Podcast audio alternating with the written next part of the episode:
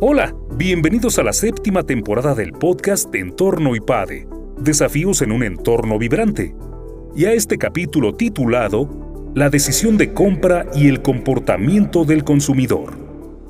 La conducta del consumidor ha cambiado a lo largo de los años. Anteriormente no se contaba con tanta información como ahora y eso permite que se genere mucha más conversación sobre la marca. Descubre más en palabras de Miguel de la Colina Rincón, profesor del área de comercialización.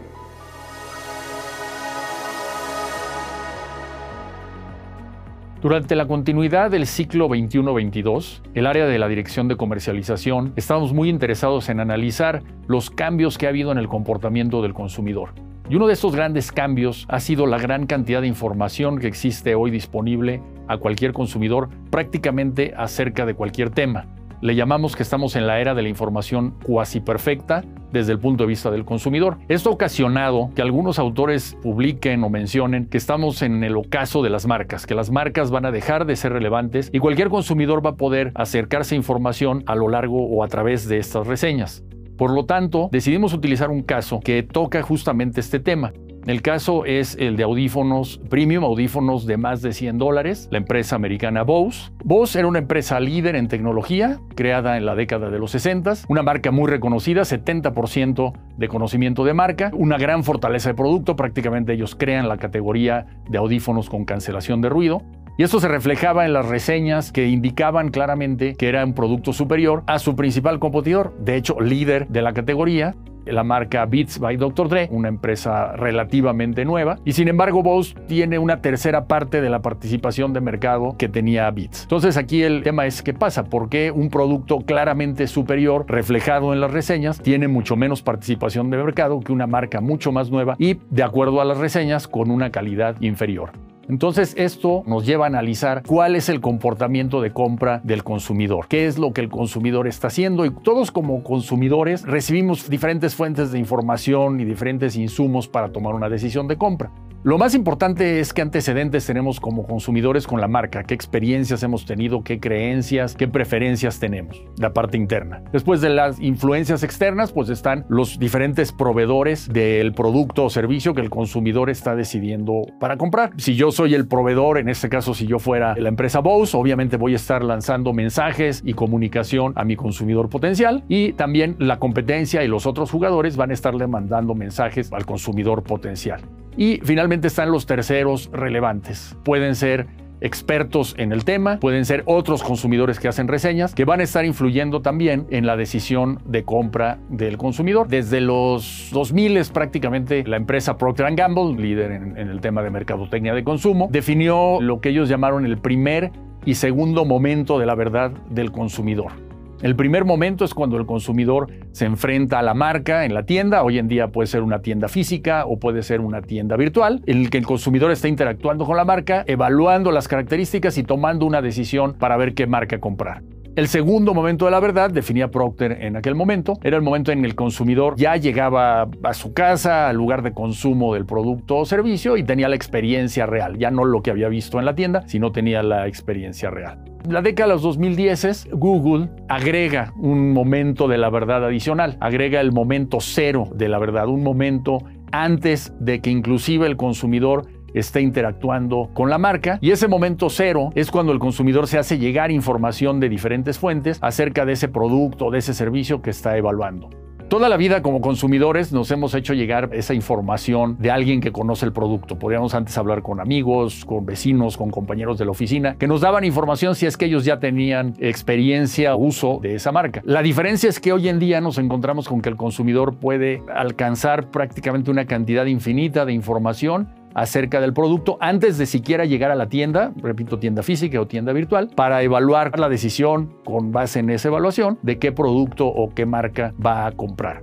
Entonces ese momento cero de la verdad se alimenta también del segundo momento de la verdad en que el consumidor ya utilizó el producto y publica información acerca de su experiencia. Ese también es ese último momento, le podemos llamar el momento definitivo de la verdad en que yo como consumidor no solamente lo utilicé, no solamente lo experimenté, sino que voy a publicar y voy a hacer llegar mucha información acerca de mi experiencia a otros consumidores que a su vez la utilizarán como parte de su momento cero para tomar la decisión de compra.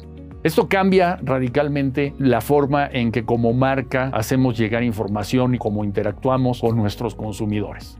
Vemos que estas reseñas de terceros se vuelven muy relevantes y se vuelven abundantes. Un ejemplo claro de reseñas, en este caso de consumidores, es el sitio TripAdvisor, que para todo el tema de viajes pues genera mucha información y captura muchas experiencias de diferentes usuarios en servicios relacionados o ligados con el tema de viajes. Ahora, estas reseñas de terceros son más relevantes en ciertas características o ciertas categorías de producto.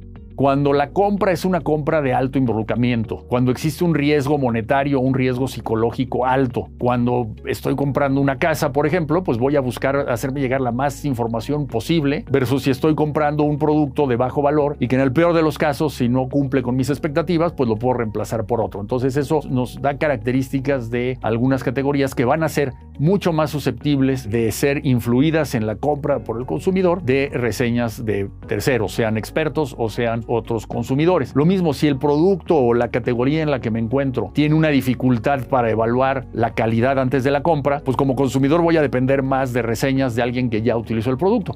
Tal era el caso de los audífonos de Bose, en que aunque yo pudiera utilizarlos en una tienda, no es lo mismo que probablemente utilizarlas en un avión. Las dos principales fuentes de estas reseñas de terceros pues son las de expertos y las de otros consumidores. Las de expertos, pues obviamente tienen el valor de venir de personas que tienen una calificación acerca del tema del que estén hablando. Sin embargo, pues siempre puede haber como, consumidor, yo puedo tener la duda si ese experto está siendo 100% objetivo o tiene algún tipo de compensación por el lado de la marca, si él lo está utilizando de la misma forma que yo lo utilizaría. Entonces, eso hace que en ciertas ocasiones las reseñas de clientes o de consumidores como yo se vuelvan muy valiosas. En este caso, pues me voy a identificar más con otro consumidor que seguramente va a utilizar el producto de la misma forma que yo lo utilizaría, que seguramente no recibió ninguna compensación por su comentario, ni tampoco está utilizando el producto en unas condiciones de laboratorio, simplemente lo está utilizando tal como yo lo haría. Entonces esto nos permite tener eh, una mayor credibilidad de parte de los consumidores.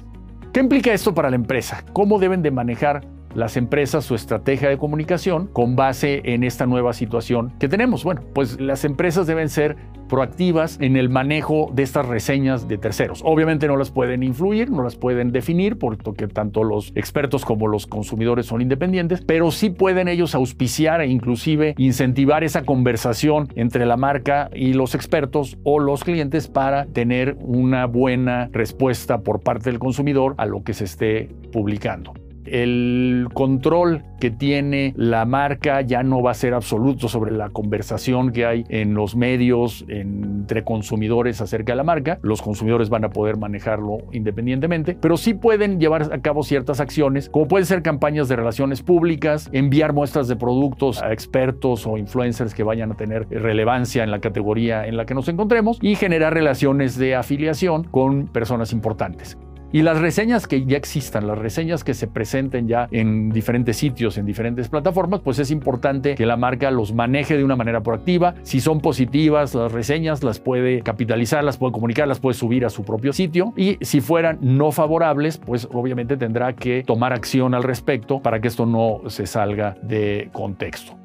Finalmente, si viéramos el espectro que había de cómo la marca interactúa o interactuaba con sus consumidores, pues hace unos años la marca prácticamente tenía el control de la conversación. Como consumidores lo que podíamos conversar entre nosotros era mucho más limitado y era básicamente lo que hacíamos con nuestros círculos cercanos de relaciones sociales, de relaciones familiares, por lo cual le daba prácticamente todo el poder de la conversación a la marca.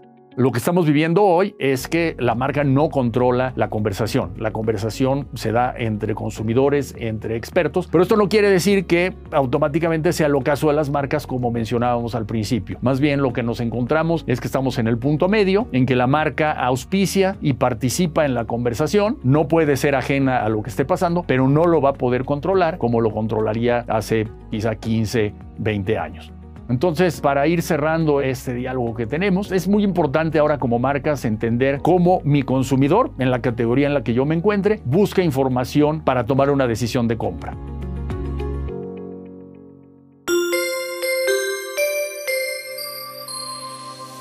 Te invitamos a suscribirte a nuestro canal de YouTube IPADE News Media y también a visitar ipade.mx diagonal blog. En este sitio vas a encontrar videos muy interesantes, artículos e infografías, todo relacionado con el mundo empresarial de la actualidad. Y por supuesto te invitamos a compartir este contenido. IPADE